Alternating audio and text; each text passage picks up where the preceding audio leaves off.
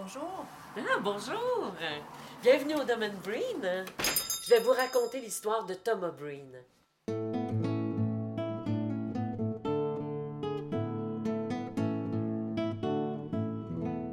Thomas Breen est né en 1881 de parents irlandais et sa mère est morte euh, il y avait huit mois.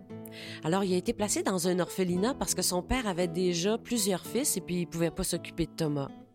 Alors, euh, il est né à Liverpool et il a été placé dans un orphelinat de Liverpool. Il y avait plusieurs enfants qui étaient dans les orphelinats euh, dans ces années-là. Et ses parents avaient immigré euh, en Angleterre parce qu'il y avait la grande famine en Irlande. Alors, Thomas a grandi à l'orphelinat et à l'âge de 12 ans, il devait partir de l'orphelinat. Il les mettait dehors parce qu'il y avait besoin de place pour d'autres orphelins. Et il y avait des communautés ici au Québec qui faisaient venir ces enfants-là de l'Angleterre. Euh, on, les appelait les, euh, les home children. Ils étaient placés euh, principalement dans des fermes. Puis ici, au Québec, c'était surtout dans les cantons de l'Est.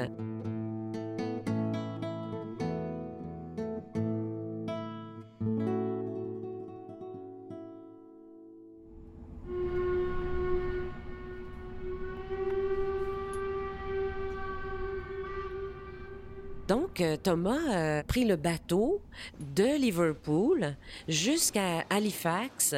À Halifax, euh, il a pris le train jusqu'à Québec et ensuite, il a pris le train de Québec à Acton Vale, euh, qui se trouve à être dans la Montérégie. Et il était censé y avoir des parents là qui l'attendaient pour l'adopter. Et quand il est arrivé dans la gare de Actonville, il y avait personne.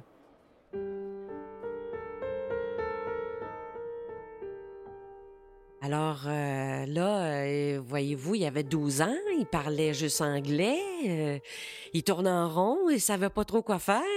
Alors le chef de gare, qui s'appelait Aurel Talbot, il a eu pitié de lui, puis il est allé vers lui, puis il lui a demandé qu'est-ce que tu fais là? Ou t'attends quelqu'un? Et puis le petit garçon, ben il a juste dit, ben I'm a poor little boy of 12 years old and my name is Thomas, Thomas Breen.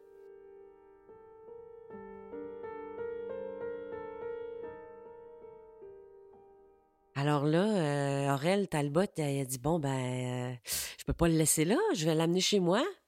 Mais euh, Aurel Talbot, il était pas marié, il avait pas sa famille encore lui. Alors euh, il a dit ben, je suis mieux de l'amener chez mes parents. Les parents habitaient Saint-Eusèbe de Stanford. Bon, mais ben, aujourd'hui, maintenant, ça, c'est Princeville. Alors, c'est dans les bois francs. Donc, euh, disons que là, l'étoile de, Thomas a plutôt bien été. Il a été bien accueilli dans cette famille-là. Il a appris le français, il est allé à l'école, il a appris le métier de forgeron et euh, il a parti euh, sa propre forge. Mais il avait été faire un stage à Arthabasca. Et en faisant son stage à Arthabasca, il avait vu la maison de Sir Wilfrid Laurier, qui était le premier ministre du Canada à cette époque-là. Et euh, il avait vu la maison, puis euh, il lisait les journaux. Il s'intéressait beaucoup à la politique, puis aux journaux. Et dans un journal d'Arthabasca, euh, il avait lu qu'il faisait de la promotion sur le Témiscamingue. Et ça disait, venez vous installer au Témiscamingue. Euh, les terres sont aussi belles que dans l'Ouest canadien. Vous allez pouvoir faire des affaires d'or parce que à cette période-là, il y avait plusieurs Québécois qui s'en allaient euh, dans le nord des États-Unis euh, travailler dans les manufactures de, coton. Alors lui, ça lui est resté dans, dans l'esprit. Puis lui, il avait une descendance irlandaise, hein? Donc il avait une tête, euh, il avait une tête, euh, il était assez entêté, Thomas.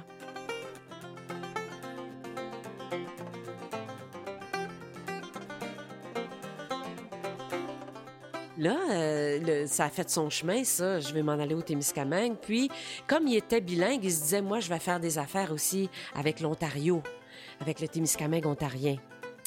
Et puis il s'est dit, c'est une région à développer, donc je vais pouvoir faire beaucoup d'affaires là-bas.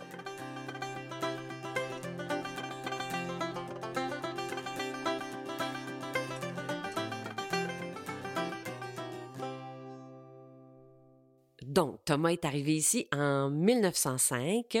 Il y avait un moulin à scie, s'est acheté un moulin à scie. Il a tout scié son bois pour construire la forge et la maison.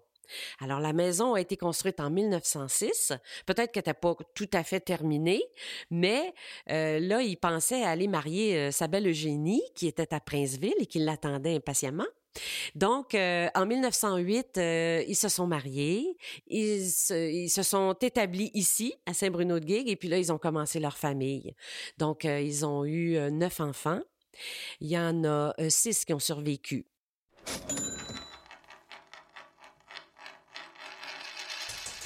Thomas était un homme d'affaires. Euh, il a fait euh, plusieurs métiers. Bon, il a eu sa forge au tout début. Euh, il a eu des moulins à scie. il a été représentant pour les machineries Massey Harris. Il a eu un bateau sur le lac Témiscamingue qui s'appelait le Gypsy. C'était un bateau à vapeur. Oui, et il transportait de la marchandise et des, des gens. Alors, il se promenait euh, dans les petites euh, localités tout autour du lac Témiscamingue, euh, Elk Lake, New Liskeard. Donc, il faisait le tour ici. Ensuite, il y a eu aussi une manufacture de boîtes de fromage, parce que dans le temps, les meules de fromage, ils mettaient ça dans des boîtes. Puis ces boîtes-là étaient vendues jusqu'aux États-Unis, parce qu'il employait quand même là, une vingtaine de personnes et la manufacture a passé au feu et ils ont su que c'était un incendie criminel, ce qui est un peu dommage parce que on se dit bon, est-ce qu'il y avait des envieux, est-ce qu'il y avait des jaloux, est-ce qu'il y avait quelqu'un qui lui en voulait? Alors c'est une disons une petite note un peu discordante là avec son milieu.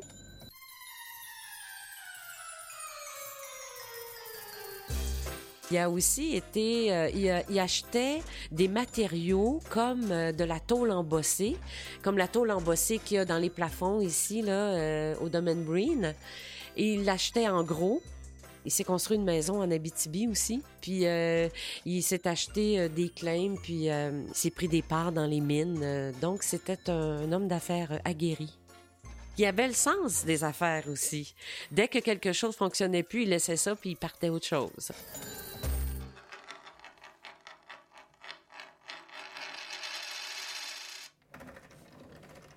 Alors les Breen, c'était des gens qui étaient plus instruits, puis un, peu plus riches là, que la moyenne des gens qui étaient venus s'installer à Gig. Donc, c'est acheté un gramophone qui venait euh, de New York. Je vais vous faire écouter.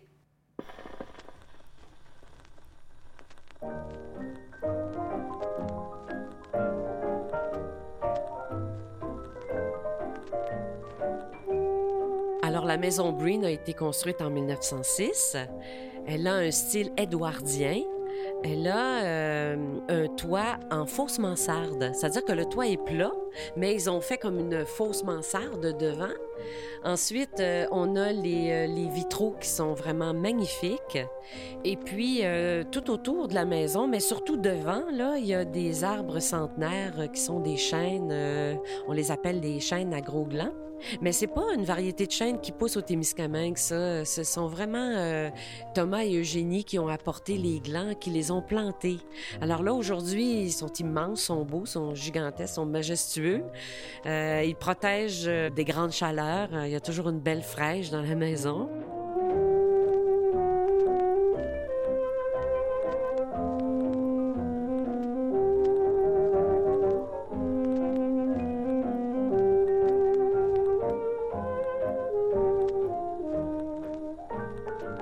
C'est déjà un peu spéciaux dans le sens que justement, euh, ils détonnaient un peu par rapport au reste des gens du village. Tous les enfants ont été éduqués. En tout cas, les garçons ont tous été à l'université. Les filles, ben, dans ce temps-là, c'était, c'était moins important. Ils ont eu leurs enfants et celle qui est la plus importante pour nous, c'est Eva Breen parce que c'est elle qui a conservé la maison ici jusqu'en 2002. Elle a vécu ici. Dans les derniers temps, elle était toute seule. Euh, elle n'a jamais été mariée. Alors, euh, elle n'était pas capable euh, d'entretenir la maison comme il faut. Donc, quand elle est décédée, c'était un petit peu en décrépitude. Alors, la municipalité de Saint-Bruno-de-Guigue l'a achetée en 2003 Et de 2003 à 2006, pendant trois ans, il y a eu des travaux ici qui ont été faits par la communauté, c'est-à-dire qu'il y a eu 110 euh, bénévoles qui sont venus travailler ici, euh, qui ont cumulé près de 30 200 heures de bénévolat alors, tout a été passé au peigne fin. Tout les planchers ont été sablés, euh, les meubles ont été rembourrés, la peinture a tout été refaite. Ici, on parle, on a des plafonds en tôle embossée. Ils ont tous été grattés et euh, repeints. Euh, alors, la maison, pendant trois ans, ça a été un chantier ici. Là.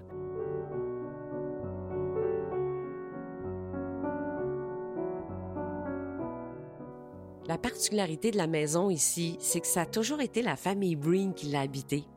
Il y a eu euh, donc Thomas qui a eu ses enfants, donc c'est Eva qui l'a conservé.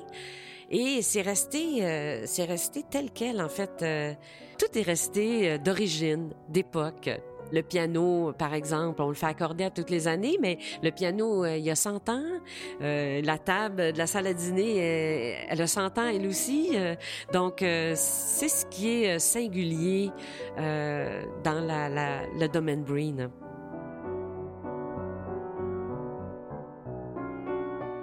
Il y a la maison, mais il y a le jardin aussi. Et ça, c'était très important et ça a toujours été important pour euh, la famille Breen parce qu'ils ont planté euh, des pruniers, euh, des pommettiers et ils avaient toujours un jardin.